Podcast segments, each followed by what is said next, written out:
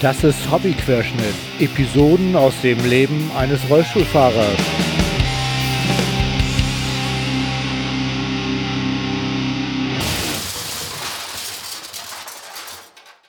Ja, das ist Hobbyquerschnitt Episode 35.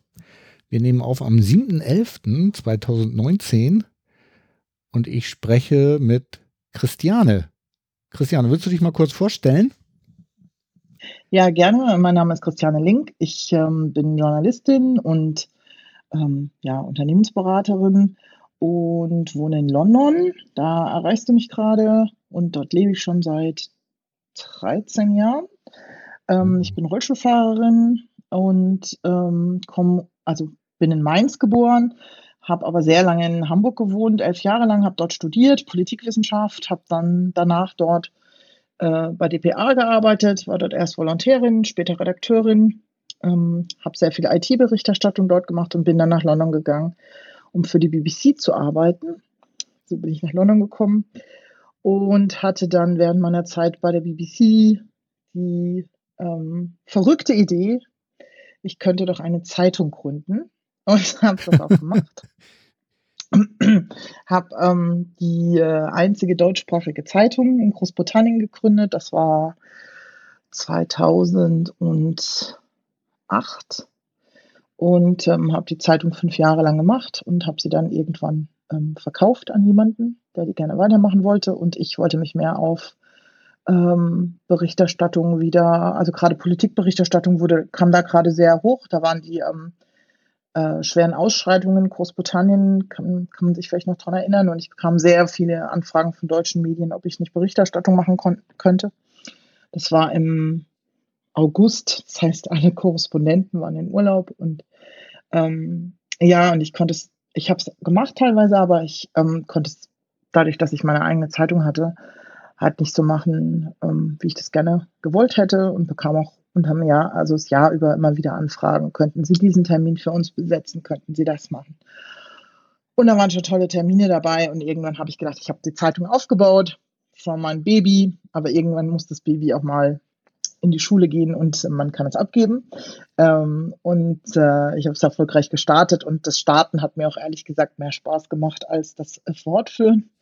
Und ähm, habe dann gedacht, okay, wenn ich so viele Anfragen bekomme von deutschen Medien, ob ich für sie ähm, UK-Berichterstattung machen kann, also gerade im Bereich Politik, was ich sowieso immer machen wollte, ähm, habe ich mich entschlossen, die Zeitung abzugeben, zu verkaufen und ähm, ja, mich journalistisch auf Politikberichterstattung in erster Linie und auch fast sonst, was ich irgendwie interessant fand, zu konzentrieren und ähm, habe dann angefangen für die Nachrichtenagentur EPD zu schreiben, alle möglichen Themen, ähm, die ähm, für die relevant waren. Ähm, habe ähm, sehr lange einen, Blo einen Blog geschrieben, der heißt Stufenlos, den kann man auch noch nachlesen. Das habe ich drei Jahre, glaube ich, gemacht für Zeit Online. der hatte gar nichts mit UK zu tun, ähm, war so ein bisschen die Fortführung meines eigenen Blogs Behindertenparkplatz, den vielleicht einige kennen. Und ähm, äh, ja, schreibt mittlerweile, macht sehr viel Brexit-Berichterstattung, vor allem für T-Online ähm, aber auch für andere Medien und ähm, kommentiere und analysiere sehr stark, versuche zu erklären, was überhaupt mit dem Brexit und so weiter passiert. Also das ist so 50 Prozent meiner Arbeit und die anderen 50 Prozent berate ich die Luftfahrtindustrie im Bereich Barrierefreiheit und wie sie ihre Flughäfen und ihre Dienstleistungen für behinderte Fluggäste verbessern können, wie sie ihr Personal schulen sollten und ähm, was man sonst noch so tun kann und arbeite auch mit öffentlichen Verkehrsträgern und anderen in dem Bereich und ähm, das mache ich ja die andere Hälfte meiner Zeit. Also habe de facto mittlerweile äh, ähm, zwei Berufe parallel laufen, wenn man das so sagen kann. Wow. Also die erste Hälfte hörte sich deutlich mehr an als die jetzt die zweite Hälfte. So. Jetzt gibt, glaube ich, über die erste mehr zu erzählen als über die zweite. Oder wie soll ich es sagen? Man muss erst mal erklären, was ich quasi gemacht habe. Ja, und es war halt, also meine Hauptkarriere war quasi immer ähm, Journalismus und ja, es cool. wechselt gerade ein bisschen oder es verlagert sich gerade ein bisschen, weil dieses Thema barrierefreier barrierefreies Reisen, barrierefreie Luftfahrt ähm, sehr hochkommt. Die, ähm, ich sitze in einem Beratungsgremium der britischen ähm, Luftfahrt, ähm, des britischen Luftfahrtbundesamtes, so würde man es auf Deutsch sagen, also der Civil Aviation Authority und berate die bei, auch bei Gesetzgebungsverfahren. Und das hat halt wahnsinnig zugenommen in den letzten ja, fünf, sechs Jahren, würde ich sagen. Und deswegen ist das eine, habe ich, ich wollte immer Journalistin werden. Das war mein Kindheitstraum und das bin ich auch geworden. Und ähm, jetzt mache ich auch noch ein paar andere Sachen. Ja, cool. Äh, dann hast du noch Shameless Self-Plugging vergessen, weil du machst ja auch Podcast, ne? Oh Gott, ja, also ich, ähm, ich habe zusammen ähm, mit einer Freundin, mit einer britischen Freundin einen Podcast, der heißt ähm, Oh Gott, Blackout. Kenne ich. schneiden, schneiden. Schneiden, bitte schneiden. Hier wird nichts geschnitten, das ist alles. Ja. da heißt Brexitland.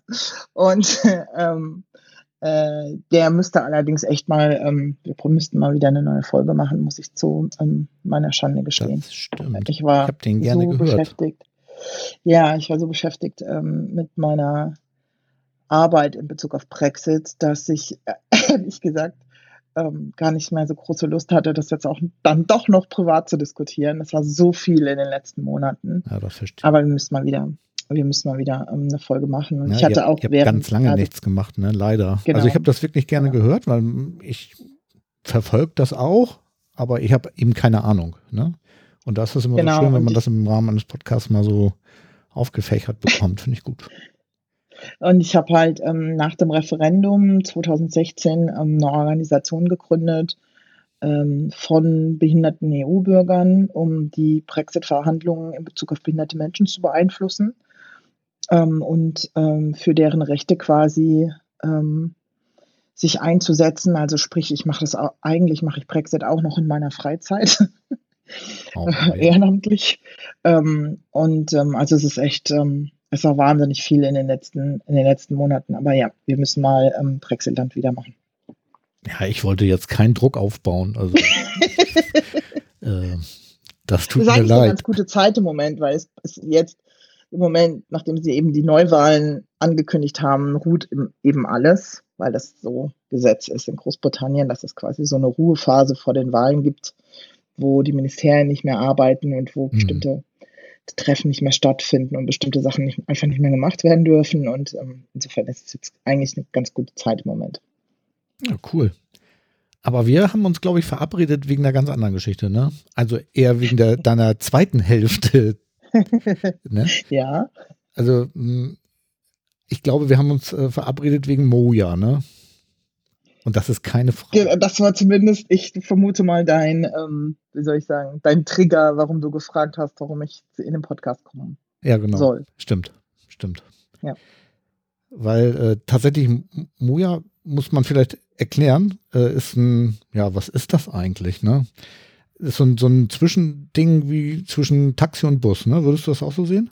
Genau, also im Englischen heißen, ist es quasi ein Ride-Sharing-Angebot. Ähm, das heißt, es funktioniert so, dass du irgendwo bist, in Hamburg, also es ist ein Dienst, der in Hamburg läuft. Ich glaube, in Hannover sind die auch, bin ich mir nicht ganz Ich sicher. meine, Ähm, ich glaube auch in zwei Städten, aber ich bin mir auch nicht hundertprozentig sicher. In Hamburg und Hannover, glaube Und ich. dann ist Mhm. eben so, also ich kenne es eben von Berlin. In Berlin heißt der Dienst ähm, Berlkönig, der wird dort von der BVG betrieben und ist komplett barrierefrei oder ist barrierefrei. Also ich kann einfach in meinem Profil hinterlegen, ich bin Rollstuhlfahrerin und bekomme dann nur barrierefreie Fahrzeuge geschickt. Das Mhm. funktioniert auch. Ich habe das selber auch schon öfter genutzt.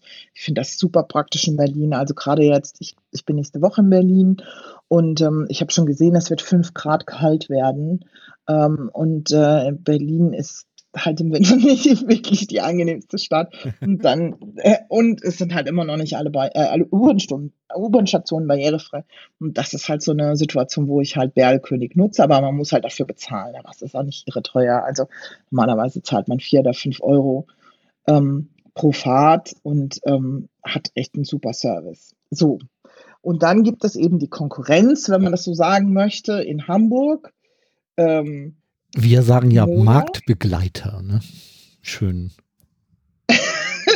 Okay. Spaß. Ähm, dahinter steckt der Volkswagen-Konzern und ähm, worüber ich mich eben in der letzten Woche oder in dieser Woche geärgert habe und warum, wieso wir uns für diesen Podcast, warum du mich angesprochen hast, ob ich bereit wäre, in den Podcast zu kommen, war, ähm, Moja hat ein Video veröffentlicht, wo sie quasi äh, sagen, Menschen, die Moja nutzen, dort Fahrten buchen, unterstützen behinderte Menschen. Und dann so ein bisschen so ein Tränendrüsenfilm mit der Lebenshilfe und irgendwelchen anderen Organisationen für ältere Menschen. Und es gibt den Menschen so das Gefühl, wenn man mit denen fährt, dann tut man was für behinderte Menschen. Während gleichzeitig, das ist eben meine Meinung, dass ein Angebot ist, das behinderte Menschen ausgrenzt. Und ich fand das, ähm, also im Umweltbereich würde man es eben Greenwashing nennen. Man tut, macht irgendeine Symbolaktion und ist aber eigentlich ein total umweltverschmutzendes Unternehmen. Und so kamen sie mir vor mit diesem Videofilm. Und was ich auch noch dreist fand in dem Video, ist mehrfach das Logo der Aktion Mensch zu sehen. Ich habe die Aktion Mensch auch angeschrieben deswegen. Und die Aktion Mensch hat mit dem Unternehmen überhaupt nichts zu tun. Also die schmücken sich de facto auch noch mit, mit falschen Federn. Die Lebenshilfe wird wahrscheinlich von der Aktion Mensch unterstützt, ähm, vermute ich mal. Aber dann in so einem Imagefilm zweimal oder so Broschüren der Aktion Mensch einzublenden und so ein Logo auf der Wand. Also das schon hart, ne? Ist schon, also wenn ich der Aktion Mensch wäre und mein, meine Corporate Identity und mein Logo schützen wollte, ähm, hätten die von mir diese Woche einen Brief vom Anwalt gekriegt. Ich weiß nicht, was die Aktion Mensch genau gemacht hat, aber sie haben gesagt, sie würden mit der Lebenshilfe sprechen, weil das natürlich eigentlich auch nicht geht, dass die Lebenshilfe das Logo, das sie für die Aktien von der Aktion Mensch kriegen, für sowas verwenden. Vor allen Dingen vor dem Hintergrund, dass es halt ein absolut nicht barrierefreier Service ist. Ähm, die haben irgendeinen so Sonderservice, den man irgendwie dazu buchen kann, aber der funktioniert definitiv nicht so wie für alle nicht behinderten Menschen auch, dass man abends in der Kneipe sitzt, auf dem Handy sagt, ich hätte jetzt gerne ein Auto von denen und innerhalb von 510 Minuten fährt, fährt ein Auto vor und die sagen dir, kommen Sie an die und die Kreuzung. Achso, das muss man vielleicht auch noch wissen. Also in Berlin ist es so, dass man nicht unbedingt immer direkt vor der Tür abgeholt wird, sondern beispielsweise an der nächsten Straßenecke. Das sagen die dir aber dann auf der Ab, wo du wo du halt hingehen sollst. Und dann kannst du auf der, auf der App quasi sehen, wie das Auto anfährt ähm, und wo das halt langfährt und wie weit es noch von dir entfernt ist und in wie vielen Minuten du dann an, da an der Straßenecke auf das Auto warten musst. Aber mhm. das ist Berlin aber bei Moja auch halt, genauso. Mhm. Genau, das habe ich mir schon gedacht. Also in Berlin funktioniert das tiptop und der Unterschied ist halt, in Berlin werden barrierefreie Fahrzeuge eingesetzt, in Hamburg eben nicht. Und meines Erachtens hätte die Stadt Hamburg einem nicht barrierefreien Dienst gar keine Lizenz geben dürfen. Ende. Haben, ja, das stimmt. Äh, wir haben 2019 eine Stadt, die immer noch an, an, an Verkehrsanbieter ähm, Lizenzen ausgibt, die nicht barrierefrei operieren. Ähm, Entschuldigung, aber. War auch tatsächlich meine Meinung. Deswegen habe ich auch ähm, die Behörde angeschrieben. Mhm. Und die haben mir auch geantwortet. Ja. Und, und ähm, tatsächlich ist es so, dass Moja die Beförderungspflicht für Menschen mit Behinderung, also sprich Rollstuhlfahrerinnen und Rollstuhlfahrer, äh, zugesagt haben. Mhm. Das ist sehr okay. spannend, ne? Mhm. Ja, finde ich äh, in der Tat sehr spannend, weil das würde ja heißen, dass sie ähm, ihre Lizenz nicht erfüllen. Das heißt, eigentlich müsste man äh, sie dann stoppen. Genau. Also das ist tatsächlich was, was ähm, was ich auch noch weiter hinterfragen muss, nur leider in der Kürze der Zeit. Also wir hatten uns ja, äh, ja, ja recht klar. kurzfristig verabredet, deswegen bin ich ja jetzt noch nicht weitergekommen. Ähm, also tatsächlich hat die Behörde für Wirtschaft, Verkehr und Innovation mir geschrieben, das Moja hat allerdings bei der Antragstellung angekündigt, bei entsprechendem Bedarf auch andere Fahrzeuge einzusetzen, mit denen Personen im Rollstuhl befördert werden können. Dementsprechend mhm. ist in der Genehmigung von Moja eine Regel enthalten, dass in diesen Fällen keine Elektrofahrzeuge eingesetzt werden müssen. Das heißt also, das ist tatsächlich schon vereinbart gewesen, weil Moja äh, ja behauptet, sie könnten äh, in ihre Autos ähm, das nicht bewerkstelligen, wo ich mich natürlich immer frage, sag mal, wo leben wir heute irgendwie, ne?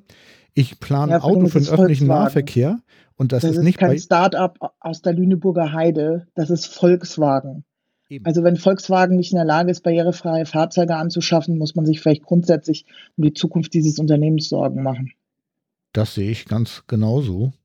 Ähm, man hat mir dann ähm, vorgeschlagen, dass die Anfrage an Moja weitergeleitet wird.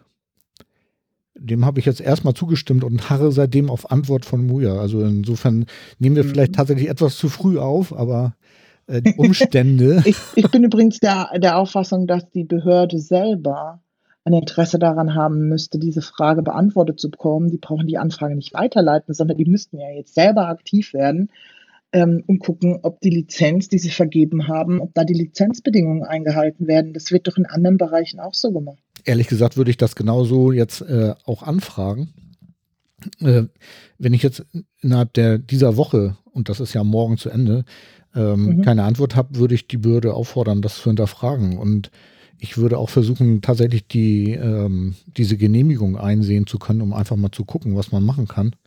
Mhm. Und dann einfach mal weitersehen, weil ich finde es eigentlich unerhört, dass ähm, im öffentlichen Nahverkehr ein, ein, Service eingeführt wird, der nicht barrierefrei ist. Das kann ich mir heutzutage, also 2019, eigentlich gar nicht mehr so richtig erklären. Ne? Wir haben zehn Jahre nach der äh, UN-Behindertenrechtskonvention und ich glaube 25 Jahre nachdem es in, ins Grundgesetz aufgenommen wurde, dass Menschen mit Behinderung nicht benachteiligt werden können und dann äh, mit, mit äh, du hattest das glaube ich auch irgendwie mal formuliert, mit Umweltschutz zu argumentieren, dass man Menschen mit Behinderung von, ja. von der Beförderung ausschließt, ja. ist ja irgendwie ziemlich bitter, ne? Ja, also das ist, also sie hat, man muss vielleicht erklären, Moja hat dann mir gegenüber ähm, erklärt, sie könnten keine barrierefreien Fahrzeuge einsetzen weil sie E-Fahrzeuge einsetzen. Und dann habe ich geantwortet, das sei ja lächerlich. Es fahren in London bereits, ich weiß nicht, 800.000 ähm, 800 oder 1000 E-Taxis bereits durch die Gegend. Dann antwortete Moja, aber das seien Hybridfahrzeuge. Dann habe ich ihnen einen Artikel geschickt, dass gerade die ersten reinen nicht Hybridfahrzeuge, sondern E-Fahrzeuge mit RAM fahren. Also wenn Volkswagen das nicht schafft, ihr Konkurrent, ich glaube, es ist Nissan, ich kann mich jetzt aber nicht festlegen. Äh, Nissan hat, ich meine, es ist ein Auto auf, also von Nissan, hat ein 100% E-Fahrzeug und außerdem ist ja wohl in der Lizenz sowieso vorgesehen, dass sie dann gar keine ähm, E-Fahrzeuge oder ja. einsetzen müssen. Und es gibt aber auch schon Lösungen. Also die ganzen, also äh, London schafft alle Dieseltaxis ab. Es wird nur noch Hybrid- und E-Fahrzeuge geben, bis, ich keine Ahnung, in ein paar Jahren. Dauert nicht mehr lange. Also es werden keine neuen Dieselfahrzeuge mehr zugelassen in London. Die haben alle Rampen. Es gibt in London nur Taxis mit Rampen. Und ähm, ich weiß nicht, in Deutschland tun immer alle so, als müsste das irgendwie Rad neu erfunden werden und alles irgendwie geht immer nicht. In Deutschland geht immer alles nicht. Und dann sage ich, Entschuldigung, wir haben das in London schon seit 2006, gibt es nur noch barrierefreie Taxis. Also es ist, ähm, äh, es ist, also man muss ja schon mal sagen, gut, dass die Behörde offensichtlich die Lizenz so vergeben hat. Das ist ja ehrlich gesagt schon, schon ein Fortschritt zu früher, wo, darüber, wo, mhm. wo, überhaupt nicht ähm, darauf geachtet wurde. Aber die beste Lizenz nützt natürlich nichts, wenn, wenn sie nicht überprüft wird. Also man muss Lizenzbedingungen am Ende des Tages natürlich dann auch überprüfen. Und wenn der Lizenznehmer die Lizenz nicht äh, erfüllt, ihm dann die Lizenz entziehen. Ähm, so einfach ist das. Also man hätte Moja die ganze Zeit so gar nicht fahren lassen dürfen. Nee, das zumindest nicht über diese Argumentation, das ist richtig. Und Moja erklärt mir gegenüber, sie müssen, also sie prüfen, also das haben sie auf Twitter gesagt, sie prüfen, ähm, was sie jetzt machen können, weil sie haben ja jetzt ganz plötzlich gemerkt, dass es da Bedarf gibt. Habe ich den ja, Eindruck. total überraschend, dass es behinderte Menschen gibt. Ja, finde ich auch. Es ist Niemand an allen Stellen immer wieder sehr überraschend. Also ich glaube, die gibt es erst seit hm, Anfang des Jahres oder so. Nee, ähm, was ich da besonders komisch finde, ist, ich habe sie ja schon Mitte des Jahres mal angesprochen, irgendwie, was sie jetzt zu tun gedenken. Und da haben sie dann auch gesagt, ja, wir prüfen noch. Also, ja, wie lange prüfen die denn eigentlich? Hm, hm. Ja, ist klar, sie glauben halt, dass sie irgendwann so einen Status quo, ähm, wie soll ich das sagen, also einfach äh, äh, so einen Status quo erreicht haben und sagen, ja, jetzt können wir das auch nicht mehr ändern. Das hat euch doch die ganze Zeit nicht gestört. Also, den, den ähm, Eindruck hatte ich von Anfang an. Also von Anfang an habe ich den Eindruck, das wollen die gar nicht. Genau. Also das ist eigentlich, äh, ich verstehe es nicht. Und ich kann übrigens dazu, ich kann übrigens dazu ähm, eine ganz, ganz ähnliche Geschichte aus London erzählen. Nur wurde anders reagiert. Ähm, als äh, als die E-Fahrzeuge kamen und also es gibt seit, ich glaube, 2006 ähm, ein Londoner eine Londoner Vorschrift, dass keine Taxis, die nicht barrierefrei sind, mehr zugelassen werden. Und zusätzlich mussten die umbauen. Also es war ein zwei stufiges System. Also es war nicht nur so, dass die, ähm, äh, das galt nicht nur für Neufahrzeuge, sondern es musste auch im Bestand Rampen umgebaut werden. Ähm, was bei den, was zugegeben bei den, bei den Black Caps, also bei den klassischen Londoner Taxis, ein bisschen einfacher geht als bei der Mercedes E-Klasse. Okay. Aber ähm, irgendwann öffneten die ähm, den Markt für andere Fahrzeuge. Also es musste nicht mehr nur dieser ähm, klassische Londoner Taxi sein, sondern ähm, der Bürgermeister hatte beschlossen, ich glaube, es war sogar damals unter Boris Johnson, ähm, hatte beschlossen, dass andere Fahrzeuge zugelassen werden. Und unter anderem ging Mercedes-Benz auf den Markt. Ähm, die haben ein Minivan, Vito heißt der, in England. Ich glaube, der heißt anders in Deutschland, aber ich habe vergessen, wie ehrlich ich gesagt. Ich glaube, den gibt es auch in Deutschland, den Vito. Okay, also die Taxi-Version heißt irgendwie Mercedes Vito und der hat halt in London eine Rampe und die haben extra dieses Fahrzeug für London gebaut, setzen es jetzt aber weltweit ein. So, und dann kam Nissan und Nissan sagte, ja, wir wollen auch auf den Londoner Markt, aber wir haben ja kein Fahrzeug mit Rampe. Und dann wurde ihnen von der Lizenzbehörde gesagt, ja, wenn ihr kein Fahrzeug mit Rampe habt, kommt ihr nicht auf den Londoner Markt. Und dann ähm, gibt es die schöne Geschichte, keine Ahnung, ob es eine Legende ist oder ob sie stimmt. Jedenfalls wurden die Herrschaften von Nissan dann aus der Tür begleitet, weil sie einfach nicht fassen konnten, dass eine Stadt sagt, ihr seid entweder barrierefrei oder ihr fahrt hier nicht. Und jetzt hat Nissan eine der ersten voll E-Fahrzeuge, die barrierefrei sind, weil sie wussten, London ist ein wichtiger Taximarkt es fahren über 20.000 Taxis hier und hier Taxis in Europa verkaufen will, möchte nach London verkaufen auch ähm, und muss barrierefrei sein. Und innerhalb von wenigen Jahren, also das ist keine fünf Jahre her oder so, vielleicht fünf, ja, vielleicht, ich glaube zu London 2012, also sagen wir mal, es ist sieben Jahre her, ähm, gab es keine barrierefreien Fahrzeuge von bestimmten Anbietern und jetzt gibt es sie. Und man kann einfach auch Druck erzeugen. Und ich glaube, solchen Druck könnten deutsche Städte, vielleicht nicht einzeln, weil sie nicht groß genug sind, aber wenn sich Berlin, Hamburg, München und Düsseldorf zusammentun würden und sagen würden, ab 2021 müssen unsere Taxen barrierefrei sein, dann würde die Automobilindustrie sich wie für London was einfallen lassen. Ja, ist ja immer so, ne? Wo ein Wille ist, ist auch ein Gebüsch, sag ich ja immer, ne? Und ähm, ich glaube auch, da ist einfach der Wille nicht da. Ähm, und bei den deutschen Städten, ich weiß nicht, woran es liegt. Ich kann es nicht sagen. Also ich bin immer wieder erschüttert, wie mit, mit welchen Ausreden hier argumentiert wird, ne? auch in, in anderen Bereichen. Also wir sind ja jetzt bei Autos, ne? aber bei Gebäuden wird ja auch immer irgendwie Denkmalschutz vorgeschoben oder so. Ich, also, hast du da eine Erklärung? Ist, ja, ich denke, es ist einfach eine Frage der Prioritätensetzung. Ich denke, eine Gesellschaft muss sich dafür entscheiden, Möchte sie Inklusion und möchte sie volle Teilhabe behinderter Menschen an der Gesellschaft, dann muss sie barrierefrei bauen, dann muss sie barrierefreie Fahrzeuge einsetzen. Ähm, ohne barrierefreie äh, Verkehrsmittel gibt es keine Inklusion, weil du schlicht und einfach ohne Transport nicht aus dem Haus kommst. Deswegen finde ich das halt so ein, so ein enorm wichtiges Thema und deswegen nervt mich das auch.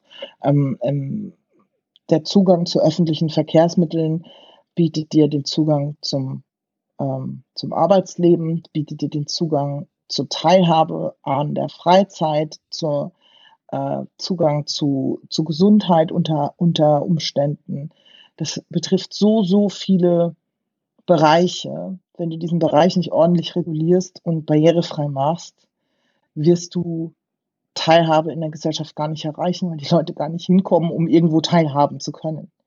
Also ja, da kannst du das barrierefreieste Schwimmbad gebaut haben. Die Leute müssen da immer noch irgendwie hinkommen. Und äh, dann brauchst du in der Tat barrierefreie Taxen, du brauchst einen barrierefreien Nahverkehr. Anders wird es nicht gehen und anders wird es vor allen Dingen nicht gehen mit dieser, mit der alternden Bevölkerung. Ja, sollen die in 20 Jahren alle zu Hause sitzen oder was? Also, das heißt, es muss jetzt es müssen jetzt die Lizenzen so vergeben werden, wie sie vergeben wurden. Also ist ja gut, dass es so in der Lizenz steht von ähm, Moira, aber ähm, es muss dann natürlich auch durchgesetzt werden. Das sehe ich auch. Also die, mhm. eine Bauordnung ist auch das Papier nicht wert, auf der sie gedruckt ist, wenn es keine Bauaufsicht gibt. Richtig. Ja, tatsächlich, das muss ich dann auch nochmal nachholen. Aber wie gesagt, ich warte jetzt noch auf diese Rückmeldung von Moja und dann ja. äh, werde ich mich auch tatsächlich nochmal dahinter klemmen. Und ich werde auch nochmal versuchen, tatsächlich die Genehmigung schriftlich zu bekommen, weil in Hamburg gibt es ja so ein Informationsfreiheitsgesetz, meine ich. Und wahrscheinlich ja. kann ich darüber auch diese Information bekommen, hoffe ich zumindest. Also kann es ja sein, dass es nicht geht, weil es kommerzielle Interessen sind, die da berührt werden und nicht nur die der Behörde. Aber weiß ich nicht. Also in Großbritannien wird es schwierig. Und die haben wirklich ein sehr, sehr, sehr, sehr gutes Auskunftsgesetz. Ähm, okay, ich, ich weiß es nicht, tatsächlich. Ähm, aber ich bin ja in so einem Verein, die damit ganz viel Erfahrung haben und insofern. Okay, ja, super. Dann also meine Kumpels vom CCC, die haben ja unter anderem eine Plattform oh ja, aufgesetzt, irgendwie die, mit dem man an mhm. solche Informationen möglicherweise rankommt. Aber äh, stimmt, ich weiß es auch nicht ganz genau, wie das aussieht. Ich habe, es wäre dann auch tatsächlich meine allererste Anfrage in der Richtung, aber warum nicht? Ne? Oh ja, gut. Oh, ich habe schon, ich habe schon sehr viele ähm, Anfragen, also gerade im Bereich Barrierefreiheit, gar nicht mal so sehr journalistisch, äh, lustigerweise. Da bekomme ich die Informationen immer relativ easy. Ähm, aber ich habe schon mehrere ähm, Anfragen im Bereich Barrierefreiheit, also in Großbritannien gestellt, ähm, die dann später von anderen Journalisten, also ich mache ja keine Berichterstattung für Großbritannien, also ich schreibe ja nicht auf Englisch oder sehr selten, ähm, aber die dann von ähm, Journalisten aufgegriffen wurden, weil die alle dieses Portal monitoren, worüber man die Anfragen stellen kann. Und ich habe zum Beispiel eine Anfrage gestellt über die Häufigkeit, wann äh, also wie lange die Ausfallzeiten von Lifts in der Londoner U-Bahn sind und welche Stationen am schlimmsten betroffen sind und ähm, wie viele Stunden im Jahr welcher Lift ausgefallen war. Und das war so die erste, das war, glaube ich, die erste Anfrage, die ich mal gestellt habe. Und das war ein riesiger Erfolg, weil ähm, die eine, eine, große Londoner Zeitung das aufgegriffen hat und ähm, daraus eine riesige Geschichte gemacht hat. Weißt du was, das ist ja super lustig weil ich nämlich tatsächlich auch überlege, genau dieselbe Anfrage hier für Hamburg zu stellen. Ja, weil okay. ich gerade richtig heftig Beef hatte mit der äh, Deutschen Bahn, die ja der Betreiber von der S-Bahn Hamburg mhm. sind. Ja. Und hier ähm, an einer S-Bahn-Haltestelle seit, ich glaube, zwei Jahren oder so ähnlich. Also ich will mich jetzt nicht hundertprozentig festlegen, weil ich weiß es tatsächlich nicht. Und mhm. die Bahn hat mir diese Auskunft nicht gegeben, wie lange sie an diesem Aufzug gebaut haben. Mhm. Und ähm, Jetzt ist er tatsächlich seit zwei Wochen oder so im Betrieb. Also ich bin ähm, äh, ganz glücklich. Aber was, was mich total nervt, ist halt, dass Aufzüge in der Innenstadt am, am Hafen äh, ein Aufzug zwei Wochen außer Betrieb ist. Das kann doch eigentlich nicht angehen, sowas. Ne? Also, mhm. Und das sind neue Aufzüge. Wenn das jetzt einer aus den 50er Jahren wäre und da fehlt ein Ersatz teilweise, es muss handgeschmiedet werden oder was weiß ich, okay. Aber der Fahrstuhl in der Innenstadt, der ich, von dem ich gerade spreche, der ist äh, auch vor einem Jahr in Betrieb gegangen. Das heißt, da müssten die äh, Ersatzteile ja locker zu kriegen sein. Und ich verstehe nicht, warum äh, die Bahn ja, keine Verträge macht. Wenn, wenn du die Anfrage machst, kann ich dir den Tipp geben, frag mal nach dem Hersteller der Fahrstühle. Ich könnte mir gut vorstellen, dass man da ein ähm, Muster erkennen kann, was die ich, ähm, was die Ersatzteillieferungen angeht und wer da schneller und wer da langsamer ist. Kann ich und äh, ich kann dir nur dazu, ich kann, und das wiederum sollte dann Einfluss darauf haben, an wen künftige Ausschreibungen vergeben werden. Ja, ich habe tatsächlich ähm, irgendwie in so einer, in so einem Twitter-Thread irgendwie, ich glaube, also so ganz stoisch, jedem zweiten äh, Tweet immer wieder gefragt, was denkt ihr denn zu tun, damit es besser wird? Und es wurde mir einfach ja. nicht geantwortet, ne? Ja, weil sie auch, glaube ich, kein Konzept haben. Nee, haben die nicht. Das wird, also das genau. wollte ich dann, also ich habe ja äh, man merkt ja selber, dass man dann auch nervt, ne? So ist es ja nicht. Aber äh, mir war es ja an der Stelle dann wichtig, auch zu, zu zeigen, irgendwie, dass sie konzeptionslos sind.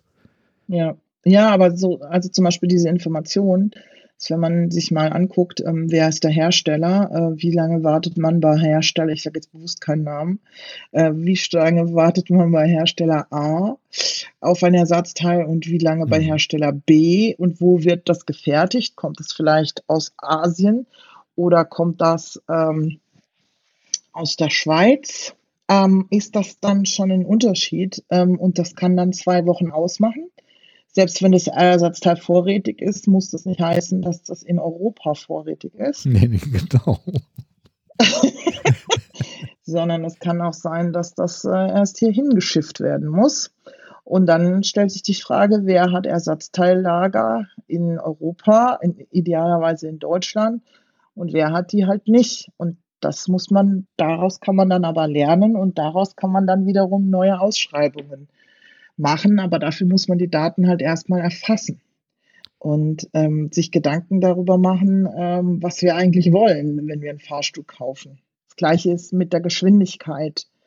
Ähm, ich, äh, an jedem Projekt, an dem ich jetzt, an dem ich beteiligt bin, ähm, lasse ich mir die von Hersteller die Geschwindigkeit des Fahrstuhls bestätigen. Weil das ein enormer Kosten, äh, Kostenersparnispunkt äh, ist. Die langsamsten Lifts sind auch die preiswertesten. Aber wenn man eine Station hat, die sehr tief ist, was halt in London jetzt, das ist vielleicht in Hamburg jetzt nicht das Megadrama, aber in, in London, wo man irgendwie Stationen hat, ähm, wo es ein paar hundert Meter in die Erde geht, ist es schon wichtig, ob der Lift ähm, in einer eine Sekunde pro Me äh, ein Meter pro Sekunde ähm, sich bewegt ähm, oder doch vielleicht zwei oder fünf. Mhm. Ähm, das macht schon einen enormen Unterschied. Ähm, vor allen Dingen, wenn auf den Lifts halt enorme Kapazität ist, also die halt ständig in Bewegung sind. Also in der Stadt halt, die so voll ist ähm, wie London. Aber ähm, diese ganzen Lift-Ausschreibungen, es gibt ja auch dieses interessante Phänomen, dass ähm, die, es wird ein neuer Lift gebaut, jeder freut sich über den Lift und dann ist der erstmal kaputt. Für Monate ist der erstmal kaputt. Ja, und, das, äh, das war tatsächlich hier auch so. ja. Das ist unfassbar. Genau. Ähm, ich kann dir jetzt schon fast raten, wer die Liftfirma ist, aber egal. ähm, so. ähm, so, und dann muss man äh, klar sagen, okay, wenn das an jedem neuen Lift so passiert, muss man in die Ausschreibung äh, Regressforderungen reinschreiben. Richtig. Entweder funktioniert der Lift nach dem Einbau und wenn er nicht sofort funktioniert, sondern erstmal sechs Monate ständig irgendein neues Teil ausfällt oder, oh, sorry, Produktion ist für ganz blöd gelaufen. So, dann muss das für die Firma teuer sein. Dann überlegt sie sich nämlich gleich, ob da nicht qualitativ besser gearbeitet wird oder was auch immer. Was auch immer das, das Problem ist. Aber Tatsache ist, ich, ich kenne Pattern, ich habe Muster erkannt, es hat mit den Herstellern zu tun, es hat mit dem Produktionsort zu tun ähm, und es sind äh, es sind immer wieder die gleichen Strukturen, egal wo man hinguckt. Und ähm, das muss dann irgendwann halt von, von denjenigen, die sowas ausschreiben, halt auch erkannt und dann eben angegangen werden. Aber wenn man natürlich die Fahrstühle sowieso nur als Luxusgegenstand betrachtet, so nice to have, aber brauchen wir ja eigentlich nicht, dann regt sich auch keiner darüber auf, wenn die sechs Monate nicht gehen das hat halt wirklich was mit Prioritätensetzung und was ist uns wichtig und warum geht es so nicht zu tun. Und das ist eine, meines Erachtens in erster Linie eine kulturelle Frage, kulturelle, kulturell innerhalb der Gesellschaft, aber dann eben auch teilweise innerhalb von Unternehmen. Äh, wie, wie wichtig ist Barrierefreiheit, wie wichtig sind uns behinderte Kunden, ähm, wollen wir Mobilität für alle gewährleisten oder nur für die Mehrheit oder sind wir ansonsten schlecht? Und dann sind wir halt bei behinderten Menschen noch schlechter und eigentlich interessiert es uns nicht. Also das ist halt, das sind halt so. Also Moja hat das schön formuliert übrigens, ne? Wer? Was? Die Moja-Leute, die haben das schön formuliert. Die haben gesagt, äh, Mobilität ist Freiheit. In, diesem, in dem Werbevideo. Aber nicht für jeden offensichtlich. Sie, ja, ja, genau. Das. Äh, Mobilität ist Freiheit äh, für Leute, die äh, so zwischen 20 und 35 sind und genau. äh, in irgendwelchen Hipsterberufen arbeiten irgendwie. Entschuldigung, mhm. Polemik. Aber auch die können behindert sein. Das ist halt das, was sie nicht verstehen. Das stimmt. Das stimmt. es gibt auch Menschen zwischen 20 und 35. Im Gegenteil, das ist vielleicht sogar in der Tat deren Zielgruppe. Das verstehe ich jetzt nicht. Wessen Zielgruppe? Also, wenn du die 20- bis 35-jährigen Hipster ansprechen möchtest, die sind auch nicht alle nicht behindert. Nee, also sprich, richtig. ist das auch Teil deiner Zielgruppe. Ja, aber, die sehen sie ja gar nicht, weil sie selber ja eine ganz Nee, weil sie ihre eigene Zielgruppe offensichtlich nicht kennen. Nee, genau.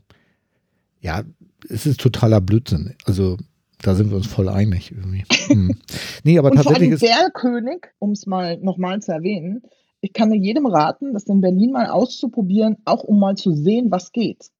Also was man mit Technologie und, und Organisation und ein bisschen Barrierefreiheit mitdenken auf die Beine stellen kann, wenn man das macht. Der Dienst ist komplett barrierefrei für mich. Die haben super nette Fahrer, die Fahrzeuge sind tipptopp. Also ich kann, da ist eine Rampe dran, ich kann mit dem Rollstuhl in das Fahrzeug hinten reinfahren und die haben immer noch die normale Anzahl an Sitzen. Hm. Also verzichten nicht mehr auf das ist so gut geplant. Ach, da sind alle Autos barriere. Ich dachte, die hätten auch nur ein paar. Nein, nein, nein, nein, nein, es sind nicht alle Autos barrierefrei. Äh, ich glaube fünf, mittlerweile vielleicht zehn, ich weiß es nicht. Aber ist auch Genau, egal, das meinte weil. Oh ja, es das ist auch trotzdem. egal, genau. Hm. Es reicht ja trotzdem. Ich brauche ja nicht fünf Autos auf einmal, Nee. ähm, sondern es, also ja. Und bis jetzt hat es immer geklappt bei mir in Berlin und ich hatte immer nette Fahrer und es war immer, also man kann, man kann das organisieren, wenn man will. Und dafür bezahle ich dann auch gerne fünf Euro oder was es ist. Ähm, äh, und muss mich dann, muss dann nicht dreimal mit drei verschiedene Busse benutzen oder so. Also zumindest, also Naja, ich Mhm. glaube, gleiches Recht für alle. Also wenn ich, sag mal, wenn ich mit öffentlichem Nahverkehr fahren will, dann fahre ich mit Bus und Bahn. Ne? So, Genau. kann ich ja machen. Aber wenn ich Taxi fahren will, dann will ich auch vernünftig Taxi fahren. genau. Und wenn es ein Moja in Hamburg gibt, dann möchte ich als Mensch in einem Rollstuhl auch damit fahren. Warum, wer schließt das aus, ne? Also, Vor allen Dingen, es gibt ja noch so einen anderen Dienst in Hamburg, der heißt Ioki. Stimmt, heißen die so? Ioki? der, den kenne ich gar nicht. Ich kenne noch Carrot Der wird Cab. von, ähm, ich kann jetzt nicht glauben, dass ich die Deutsche Bahn lobe, aber so ist es. Ich meine, der heißt Ioki. Oh, auch ein heißes Thema, ne? ich glaube, oh Gott, ich habe es nicht recherchiert, bevor wir diesen Podcast aufzeichnen, aber wenn ich äh, ganz dunkel mich erinnere, ähm, äh, ist das ein Dienst der Deutschen Bahn, ähnlich wie äh, Moira, aber barrierefrei. Ähm, warte mal, Deutsche Bahn, Ride, ich glaube, die sind gerade in Hamburg pleite gegangen und die hießen auch anders. äh, ja, ein Ioki. Ja, genau, Ioki heißen sie. Die, Das weiß ich, ich kenn- ich kenne die gar nicht. so. Also ich habe ja auch nicht recherchiert. die haben Londoner Taxis gekauft. Ähm, die haben, die haben übrigens auch reagiert auf eine, auf einen meiner ähm, Tweets an Moira und haben gesagt, es sei nicht korrekt, was sie sagen würden. Also man könne den Dienst auch barrierefrei betreiben. Aha. Ähm, Das ist mir leider Und- nicht aufgefallen. Ich lese ja eigentlich die Tweets von dir mit irgendwie, aber hm, das habe ich leider nicht gesehen. ähm, Und die heißen Iyoki. ja, I-O-K-I. Jetzt, wo ich den Namen hier vor mir sehe, ja, sieht so aus. Spannend. Und die haben barrierefreie Fahrzeuge auch in Hamburg. Aber ehrlich gesagt, ich weiß nicht genau, wie der Dienst funktioniert. Egal. Ah, Preisträger Deutscher Mobilitätspreis. Ähm, und wenn ich mich recht erinnere, ist es die Deutsche Bahn. Aber ganz sicher bin ich mir nicht. Ich glaube auch, dass, äh, wenn ich das richtig verstanden habe, dass, das, äh, dass die Deutsche Bahn dahinter steckt. Das sehe ich auch so. Äh, ich dachte jetzt gerade noch an, an einen anderen Service. Ähm, Ah ja, Ioki ist eine Company auf Deutsche Bahn. ja, genau. So, und ähm, die haben, Ioki. das ist, glaube ich, ein sehr ähnlicher Service. Und ähm, die haben das halt, die haben halt barrierefreie Fahrzeuge. Das kann man alles machen. Man muss es nur halt machen. Aber wenn man irgendwie ein Automobilkonzern ist und sagt, man könne keine barrierefreien Fahrzeuge besorgen, pff, ja, das ist schon ziemlich. Ne? Armutszeugnis. Ja. Und das dürfte, das darf Hamburg auch ähm, denen nicht durchgehen lassen, meines Erachtens. Also da hatte ich mich tatsächlich auch schwer gewundert, irgendwie, dass, äh, dass die Behörde das so erlaubt hat. Weil ich bin sicher, dass zum Beispiel Yoki eine ähnliche Lizenz hat und ähm, die das dann wahrscheinlich auch in der Lizenz drinstehen haben. Ähm, ja, sie müssen barrierefreie Fahrzeuge nutzen. Da gehe ich auch. Und ähm, ja. Und ehrlich gesagt, ob die jetzt, keine Ahnung, wahrscheinlich oh, haut mich jetzt jemand. Und ehrlich gesagt, ist es so wahnsinnig wichtig, ob die jetzt Hybrid oder 100% E-Fahrzeuge nutzen. Das, ist, das hört sich für mich wie nach so einer Ausrede an.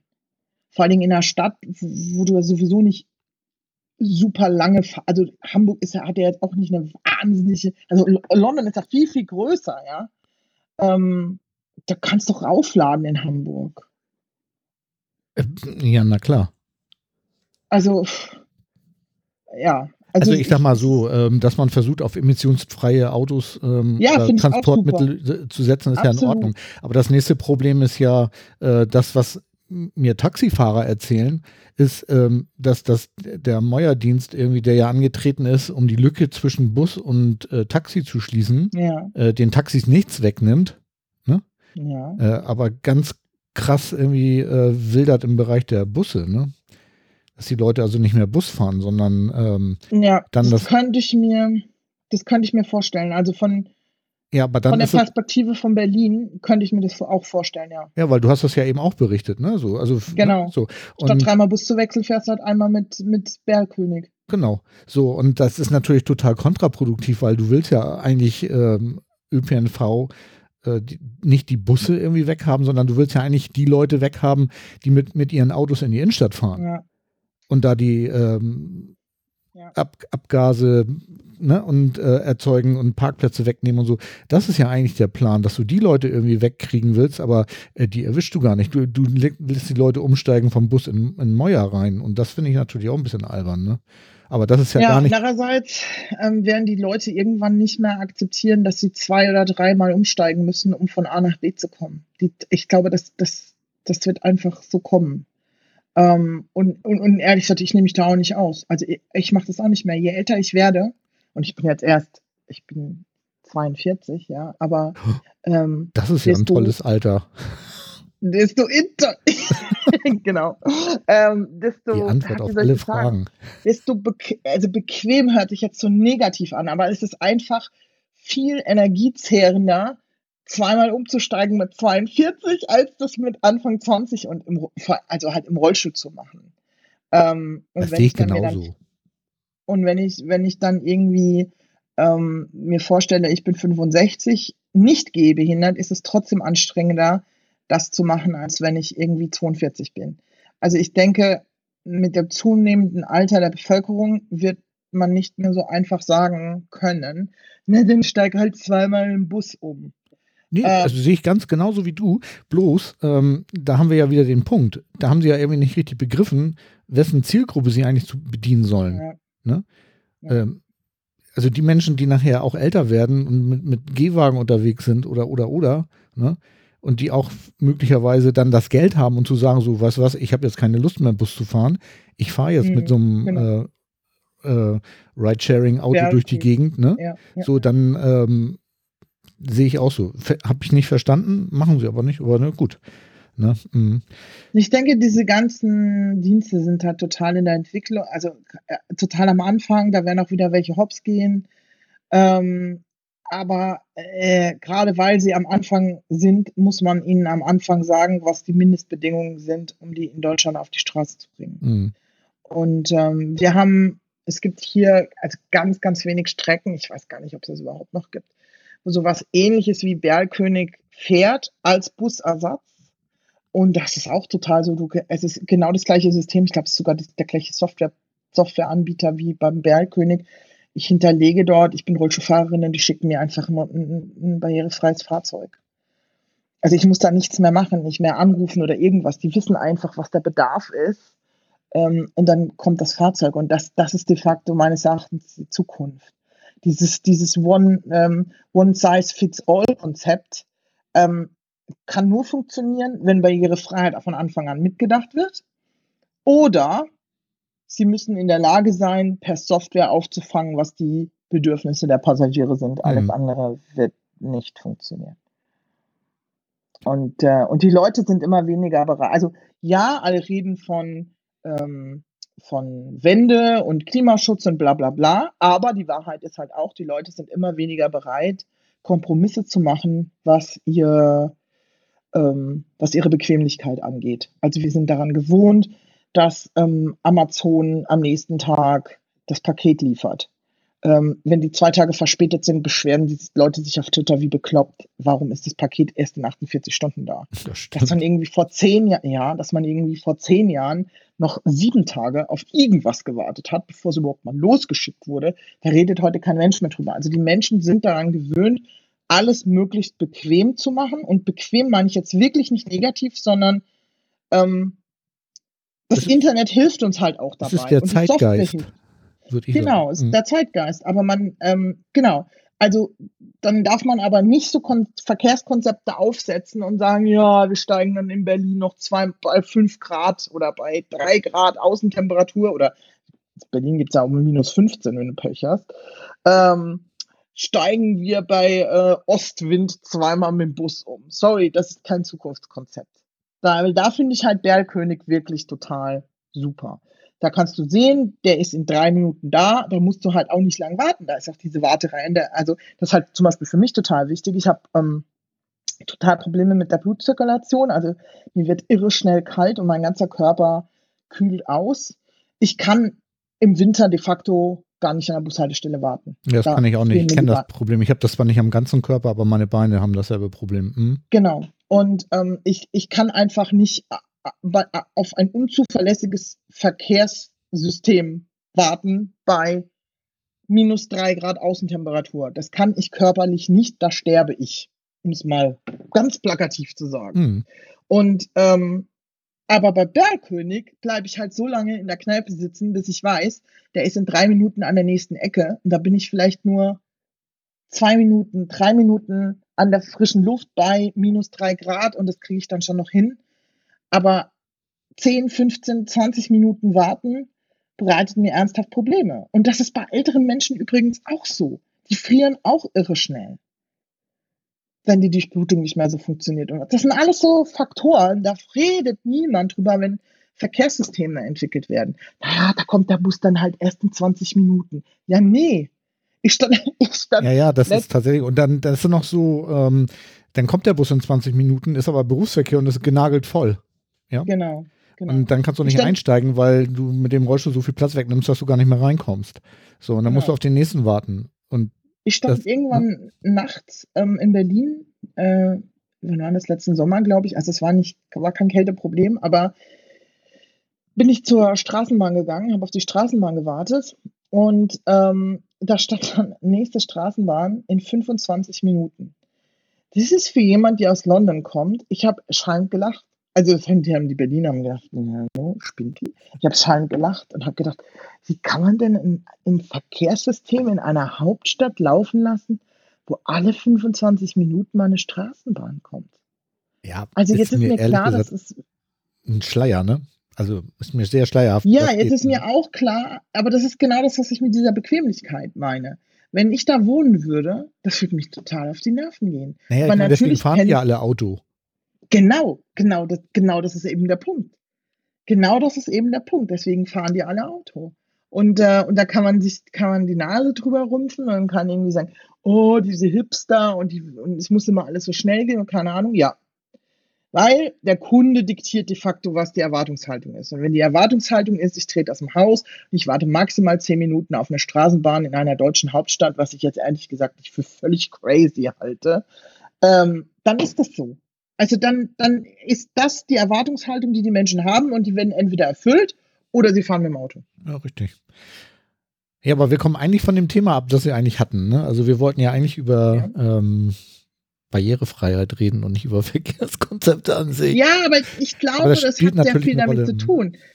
Ich, ich, ich glaube ganz fest daran, wenn du die Barrierefreiheit berücksichtigst, und damit meine ich jetzt nicht eine Rampe irgendwo hinzubauen, sondern Barrierefreiheit als Gesamtkonzept, dann schaffst du automatisch in der Mehrheit der Fälle gute Verkehrssysteme. Ähm, ich, ich sag mal im Englischen, ähm, Barrierefreiheit ist der ähm, Kanarienvogel im Kohleschacht. Ich erkläre jetzt genau, was das bedeutet. Ähm, also der Begriff heißt Canary in the Coal Mine. Früher haben die Bergarbeiter, um früh zu merken, dass es ein CO2-Alarmproblem gibt, einen Kanarienvogel mit in den Bergbau genommen, weil der Kanarienvogel sofort ohnmächtig wird, wenn nicht mehr genug Sauerstoff in der Luft ist. Mhm. Und Barrierefreiheit ist für mich genau das Gleiche. Wenn du behinderte Menschen merken, viel früher, wenn irgendwas mit dem Service eines Unternehmens nicht stimmt, Das muss aber gar nicht immer behinderungsbezogen sein, sondern das kann sehr viel mit, dem, mit der Unternehmenskultur zu tun haben. Wie sind die Sachen strukturiert? Ähm, wie ist insgesamt die Einstellung der Mitarbeiter zu ihren, zu ihren Kunden? Also, weil behinderte Menschen oft darauf angewiesen sind, dass Service gut funktionieren, sonst können sie sie nicht nutzen, merken sie sie auch viel früher, dass sie nicht funktionieren und wo man was ändern könnte. Deswegen glaube ich, wenn man vom Ansatz der Barrierefreiheit und Inklusion Verkehrskonzepte planen würde, dann hätte man schon relativ viel und gut abgedeckt, was abgedeckt werden muss. Auch wenn es gar nicht darum geht, das nur für behinderte Menschen zu machen, sondern ich glaube, dass die Bedürfnisse ähm, von vielen anderen Gruppen mit abgedeckt würden, wenn man das machen würde.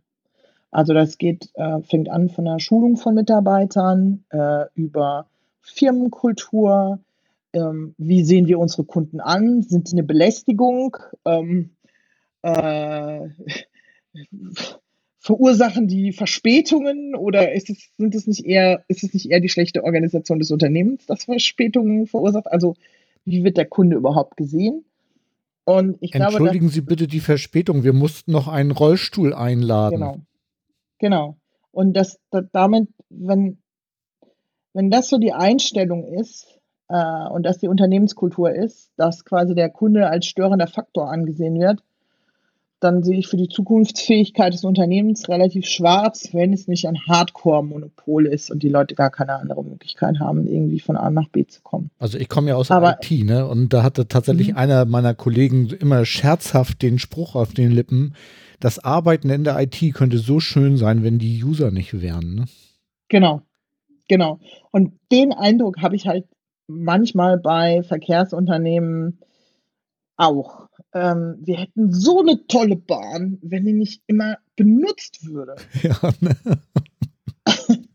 ja also, stimmt. Aber wollen wir jetzt das Pass Deutsche Bahn auch noch aufmachen oder? Ähm, keine Ahnung, äh, weiß ich nicht. Wie viel weiß, Zeit hast du noch? Ich habe Zeit. Ich muss morgen früh um neun im Auto sitzen. Ansonsten. okay. Äh, ganz kurz, weil der Podcast soll ja auch nicht so super lang werden, oder? Du, ist mir egal. Aber müssen, wir können auch, ähm, es, wir haben schon 50 Minuten, also insofern. Okay, dann machen wir jetzt noch 10 Minuten Deutsche Bahn. Ja. Mehr möchte ich dem Unternehmen auch, glaube ich, nicht widmen. okay. Hast du, ähm, hast ich kann dir meine Einstellung zur Deutschen Bahn in einem Satz zusammenfassen. Mach. Ich wenn ich Anfragen bekomme, und es soll sich jetzt nicht arrogant anhören, sondern es ist so ernst, wie es ist.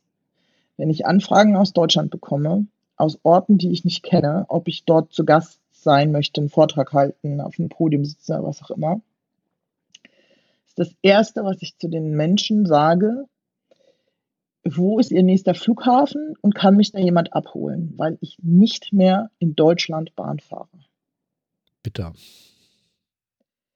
Ähm, einzige Ausnahme, hm, wie, hieß der, wie heißt der Zug zwischen Hamburg und Bremen? Metronom? Ja, Metronom, genau. Mhm.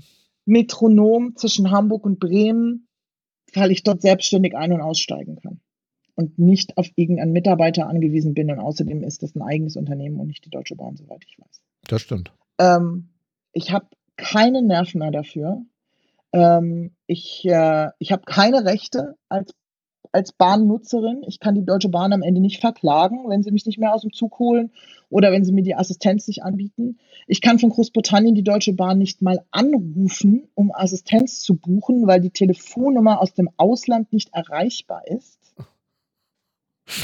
Super. Sondern ich muss denen e-mailen. Und als ich das das letzte Mal gemacht habe, hat es sieben E-Mails gedauert, bis mir eine Buchung für einen Zug zwischen Hamburg und Berlin bestätigt wurde. Ich bin nicht bereit, dieses Service-Level ähm, zu akzeptieren. Da fliege ich nach Berlin oder ich fliege nach Hamburg oder ich fliege, ich, ich war letztens in Bayreuth ähm, ehrlich gesagt wusste ich nicht, wie weit Bayreuth vom nächsten Flughafen weg ist, aber okay, es ist ein ganzes Stück. Aber auch da, ich fliege nach Nürnberg und ich lasse mich, ähm, lass mich abholen mit dem Auto und nach Bayreuth fahren. Es ist unerträglich und ich finde es beschämend für ein Land wie Deutschland, dass es kein Gesetz gibt, das dieses Unternehmen mal an die Leine nimmt, vor allen Dingen unter der Voraussetzung, dass es sich um einen, ähm, ein Unternehmen in äh, staatlicher Hand befindet.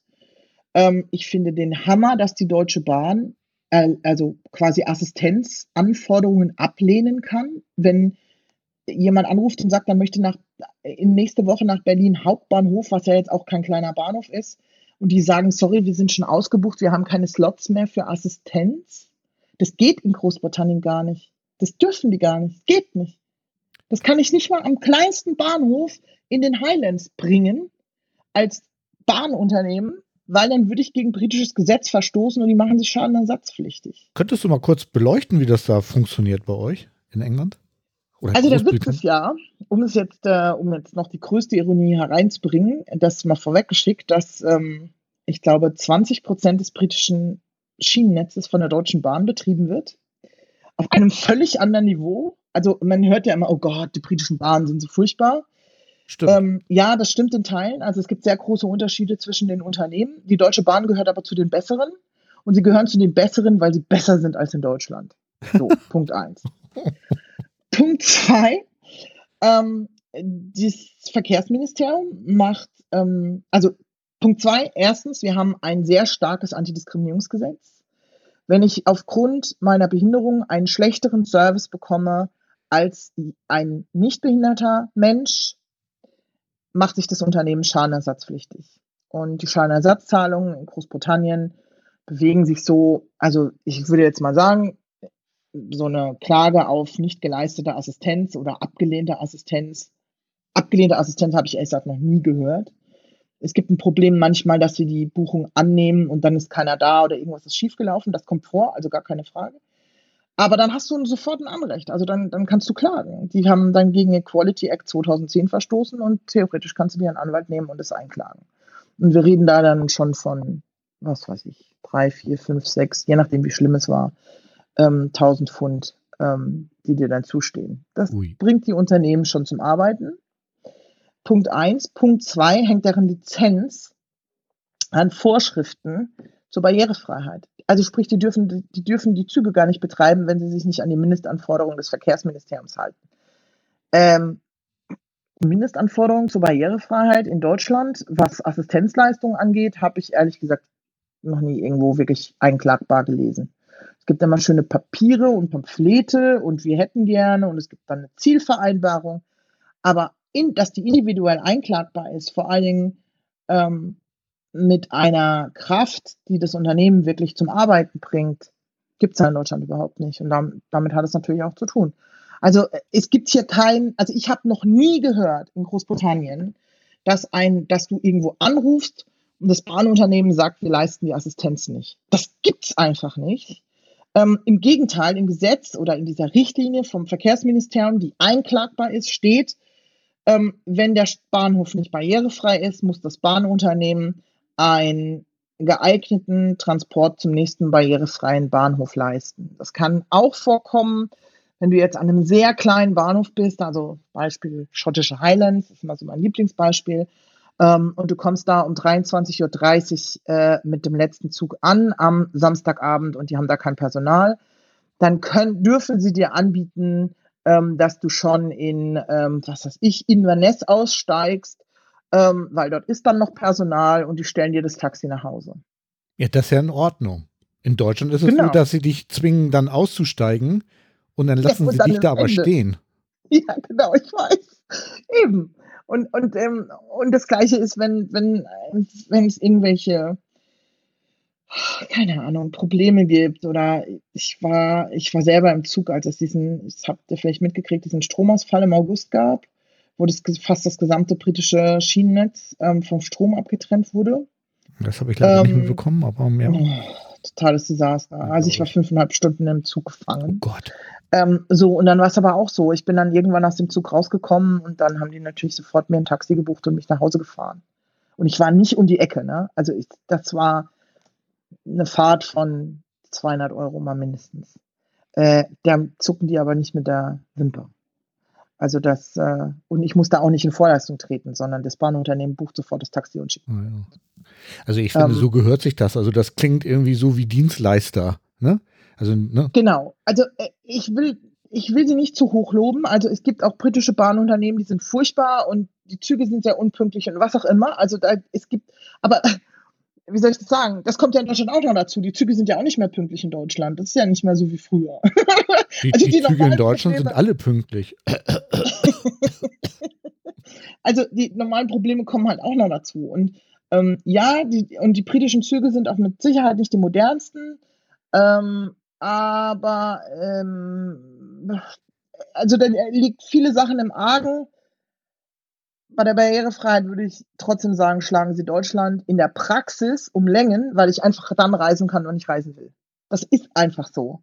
Also ich kann einfach sagen, ich möchte jetzt in den winzigen Ort in den Highlands fahren, wenn da ein Zug hinfährt ähm, und ich das dem Bahnunternehmen, das hängt ein bisschen von deren individuellen Policy ab, also ähm, wenn du das maximal 24 Stunden, manche Bahnunternehmen haben vier Stunden, das wird aber wahrscheinlich im März 2020 ein neues Gesetz erlassen, dann wird es, wird es runtergeschraubt. Dann dürfen sie nur noch ähm, Voranmeldungen bis zum Vortag 10 Uhr abends maximal ähm, fordern, die Bahnunternehmen. Also bis also 22 um, Uhr. Genau, also wenn du jetzt morgens um 8 Uhr fahren willst, musst du sie um 22 Uhr informiert haben. Das hat einfach was mit der Schichteinteilung zu tun. Aber ansonsten, und sie wollen es langfristig ab 2022 auf, also gibt es zu, Pläne, ist noch nicht durch, äh, auf zwei Stunden reduzieren, so wie die Schweizer das machen. Ähm, so, aber wie gesagt, also dieses ganze Thema von die Deutsche Bahn hat keine Kapazität in Berlin Hauptbahnhof äh, Assistenz zu leisten oder sonst irgendwo, das, das, das Thema gibt es hier nicht, weil das wäre rechtswidrig. Und das ist halt der riesen, riesen Unterschied. Unbedingt. Also mir haben sie mal eine Dienstleistung in Berchtesgaden zugesagt. Und die mhm. haben sie mir anderthalb Wochen vor der Fahrt dann wieder entzogen. Ja, okay. Das, ich hatte auch gerade Bekannte, die mich in London besucht haben. Ähm, da, das waren zwei Rollstuhlfahrer und äh, die Assistenz für den einen Rollstuhlfahrer haben sie bestätigt und für seine Freundin, nee, umgekehrt. Für die Freundin haben sie die Assistenz bestätigt in Frankfurt beim Umsteigen und für ihn aber nicht, obwohl die, also völlig, und dann, obwohl sie dann am Telefon erklärt haben, wir reisen zusammen. Sie können doch nicht für, für eine Person die Assistenz bestätigen, für die andere nicht. Nee, das ginge nicht. Nein, das ginge nicht. Und dann haben sie es halt dann doch gemacht. Sie haben die dann quasi vor vollendete Tatsachen gestellt und sind trotzdem gefahren. Und natürlich ging es dann. Es war kein Problem. Ähm, aber de facto hatte die Deutsche Bahn für einen der beiden Rollstuhlfahrer, die zusammen im Urlaub waren, ähm, die Assistenz abgelehnt. Und so das, und das könnte, das ginge nicht. Das, also, das ginge rechtlich in Großbritannien nicht. Das wäre hier sofort in irgendeiner nationalen Zeitung. Die Leute, das, das ist halt in Deutschland auch so. Es wird halt alles so hingenommen. Ähm, also wo man normalerweise über die Briten sagen würde, ähm, so stiff upper lip und äh, keep calm and carry on. Nee, bei sowas ist nichts mehr mit keep calm and carry on und irgendeine nationale Zeitung oder die BBC oder sonst irgendein Sender würde sagen, sag mal, spinnt ihr Zugunternehmen XY? Wie könnt ihr denn die Assistenz ablehnen? Das widerspricht, und sie bekämen auch, abgesehen davon bekämen sie, denke ich, auch Ärger mit dem Verkehrsministerium. Ja, und das ist halt auch so was. Wo ist denn eigentlich das Verkehrsministerium in Deutschland? Gibt es die eigentlich noch? Oder ja, kümmern klar, die, die, sich eigentlich? Du, die kümmern sich um Flugtaxis. ja, genau.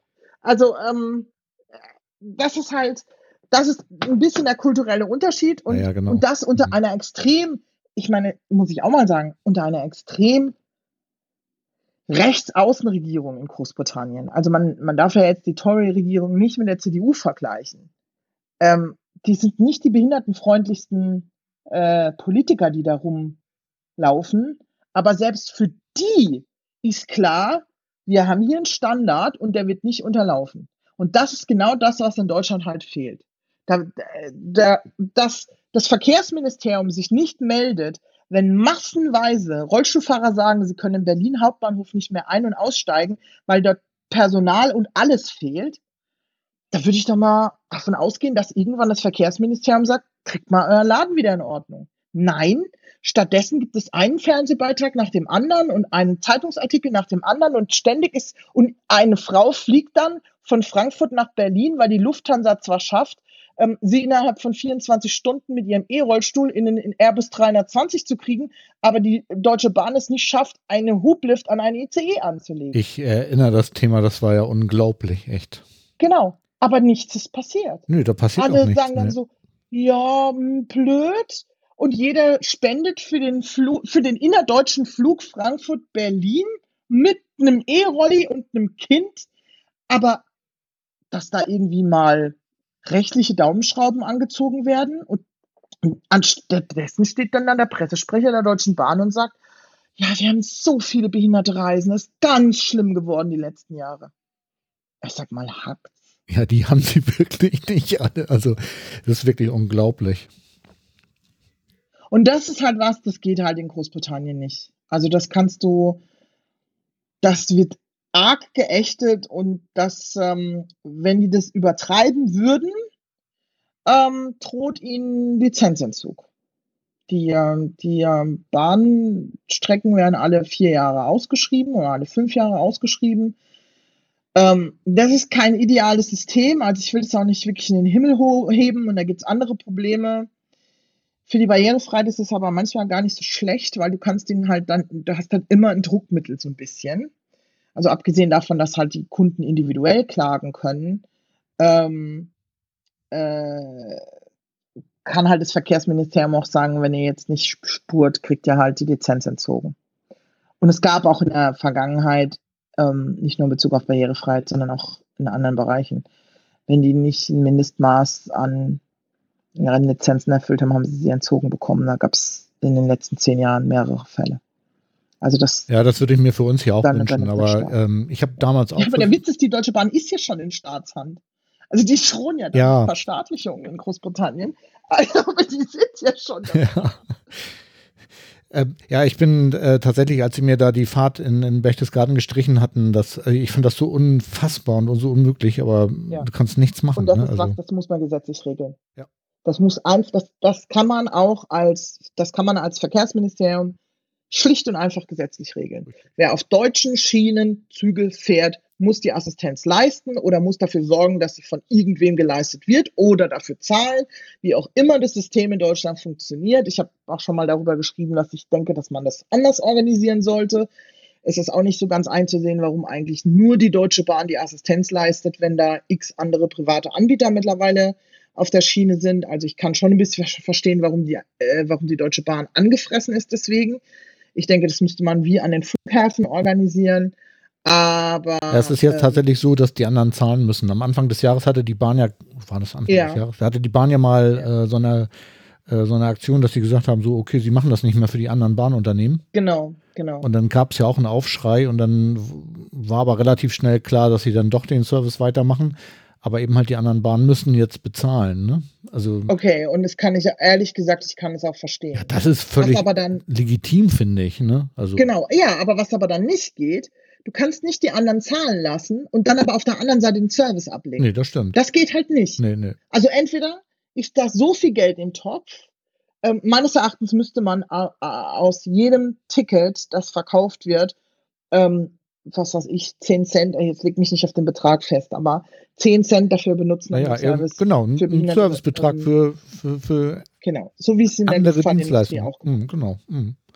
Genau, also an jedem Ticket, das in Europa verkauft wird oder an jedem Flug, das der in, nach Europa, aus Europa, in Europa abfliegt, an jedem Ticket wird ein vom, vom Flughafen eine Gebühr festgelegt, die je, jedes, nicht nur behinderte Menschen, sondern ähm, die jedes Ticket ähm, abwerfen muss, um den Service für behinderte Fluggäste zu finanzieren. Und genau das Gleiche müsste man bei der deutschen oder müsste man bei der Bahn insgesamt man an, eigentlich- den, an den Bahnhöfen. An ganz vielen Punkten machen, weil ich glaube nämlich auch, dass ähm, Barrierefreiheit ähm, eine gesellschaftliche Aufgabe ist und Ja. die alle zu leisten haben. Und, äh, und dann können wir auch ähm, Privatunternehmen verpflichten, äh, Barrierefreiheit zu, herzustellen. Und anders geht es, glaube ich, Ja. nicht. Ja. Und das, äh, ich kann, ich habe jetzt zufällig die, äh, ich glaube, Frankfurt Flughafen zum Beispiel, um mal eine Zahl zu nennen, ähm, hat eine ähm, Gebühr von 1,10 Euro pro Fluggast ähm, was relativ hoch ist. Das ist mit einer der höchsten Gebühren in Europa. Ähm, da gibt es auch Flughäfen, die nehmen nur Centbeträge und dann ist aber der Service auch richtig schlecht. Ähm, also, und sowas müsste man halt auch machen. Jeder, der irgendwie nach Frankfurt Hauptbahnhof reinfährt, hat eine virtuelle Gebühr von was, was ich, 20 Cent oder 50 Cent oder was auch immer das ist, an einem Bahnticket dranhängen ähm, und dann muss der Service finanziert werden, dann werden die Mitarbeiter besser bezahlt, dann sind da auch nicht die letzten Mitarbeiter, die wirklich nicht mal bei McDonalds einen Job gekriegt haben. Obwohl, ehrlich ähm, gesagt, ähm, tust du denen da gerade ein bisschen Unrecht. Also die Leute, die ich äh, kennengelernt habe, die versuchen alles möglich zu machen. Also an den Leuten scheitert es wirklich nicht. Ich also, habe unmögliche Mitarbeiter, aber gut, ich bin auch echt seit zehn Jahren nicht mehr in Deutschland. Also ich habe unmögliche Mitarbeiter ähm, gehabt, die wirklich ähm, die mir zu verstehen gegeben haben, dass ich extrem störe. Also ich bin, also das hatte ich tatsächlich noch nie.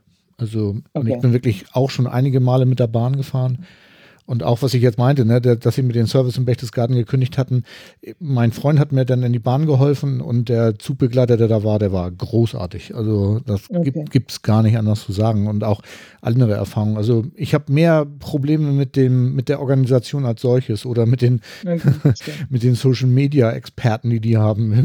Die Unglaublich, das ist der unfreundlichste Social Media Kanal eines Unternehmens, ja. den ich weltweit kenne.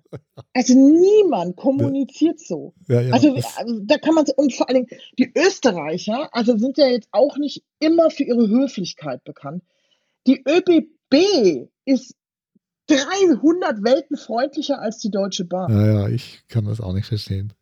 Auf ihrem, auf ihrem Twitter-Kanal. Also und, und vor allen Dingen, die transportieren da diese, diese Unternehmenskultur, der Kunde stört, hast du jetzt auch schon im Internet bei denen. Ja, absolut. Also ich habe genau den Eindruck. Also insofern, äh, man kann ihnen nicht vorwerfen, sie hätten keine stringente, stringente Firmenkultur. Nee. Es ist, ist immer die gleiche Botschaft. Das stimmt, das stimmt. Ja, naja, also ja, das gut. ist schon, also ich bin dafür, dass die Mitarbeiter ordentlich bezahlt werden, dass sie ordentlich geschult werden, dass sie ähm, und dass halt einfach gut Personal überhaupt mal da ist. Das Problem im Moment scheint ja wohl zu sein, ja gut, okay, wenn du um Son am Sonntag um, um nach 16 Uhr von einem mittelgroßen Bahnhof in, in, in Deutschland wegfahren willst, das geht ja gar nicht. Doch, bis 18 Uhr ist kein Problem. das ist unfassbar. Aber ich finde ja, ja sowieso, dass erwachsene äh, Behinderte nach 18 Uhr nicht mehr auf der Straße zu sein haben. Also in Hamburg ja. gibt es ja auch genug äh, Behindertenparkplätze, die bis 18 Uhr äh, ausgeschrieben sind und danach freigegeben sind, wo ich dann immer denke, so, aha, mhm. Ja, also äh, und insofern, äh, ja, also ich, äh, äh ich, ich muss, äh, ich, ich fahre, also ich fahre überhaupt keine Bahn mehr in Deutschland, es geht mir so auf die Nerven. Mir reicht schon die S-Bahn, die nie kommen. Ähm, äh, also hier in Hamburg also, ist es ganz okay, finde ich. Also das ist meine Meinung. Also in Berlin, in, in jedes Mal, wenn ich in Berlin bin, ist irgendwas. Ja, okay. S-Bahn ist ganz schrecklich, finde ich. So, ich fahre gerne ja. U-Bahn. Äh, da funktioniert ja. das einigermaßen. Und, ähm, ja, die U-Bahnen ja. sind, aber, sind aber eh immer besser, weil die betreibt halt nicht die Deutsche Bahn. Nee, stimmt. Die betreibt die Hansestadt Hamburg über die Hochbahn. Genau. Also, in Berlin ist es genauso. Die, die U-Bahn wird von der BVG betrieben. Da funktioniert das alles einigermaßen ordentlich und die meisten Lifte der BVG sind auch in Ordnung. Und wenn du dann auf die Liftliste für die S-Bahn guckst, trifft dich der Schlag. So genau ist es. Schönes Schlusswort, finde ich. bei der, der S-Bahn trifft dich der Schlag. Ich glaube, das wird mein Sendungstitel. Ja, super. Christiane, fällt dir noch irgendwas ein zu dem Thema oder wollen wir schließen? Nee, ich glaube, wir können schließen. Ich habe jetzt auch Hunger. Alles klar. Ich sage vielen, vielen Dank für deine Zeit. Toll, dass äh, du ja, mal bereit erklärt hast. Gespräch. Ja, ne? vielen Dank. Tschüss. okay, ciao.